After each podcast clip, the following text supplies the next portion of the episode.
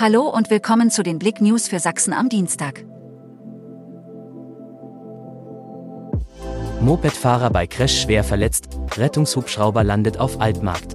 Am Dienstagmorgen kam es zu einem schweren Verkehrsunfall auf der Ernst-Thälmann-Straße in Liechtenstein. Ein 18-jähriger Mopedfahrer ist auf einen Kleintransporter gekracht.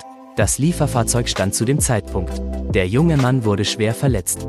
Der Notarzt kommt mit dem Rettungshubschrauber und landet spektakulär auf dem Altmarkt. Kultwochenende in Chemnitz, Sachsenfeuer, Jahrmarkt und mehr. Das Wochenende wird in Chemnitz wieder ereignisreich. Am Samstag startet der Chemnitzer Jahrmarkt auf dem Hartmannplatz. Bis zum 14. Mai dauert er an. Am Sonntag ist das große Sachsenfeuer auf dem Hartmannplatz und ein Hexenfeuer mit Krimi-Vortrag auf der Küchwaldbühne. Zeitgleich findet das Konzert Disney 100 in der Messe statt. Am Montag lädt der Naturmarkt ins Wasserschloss Klaffenbach ein. Hier gibt es den ersten Tamponspender in Chemnitz. Es ist soweit.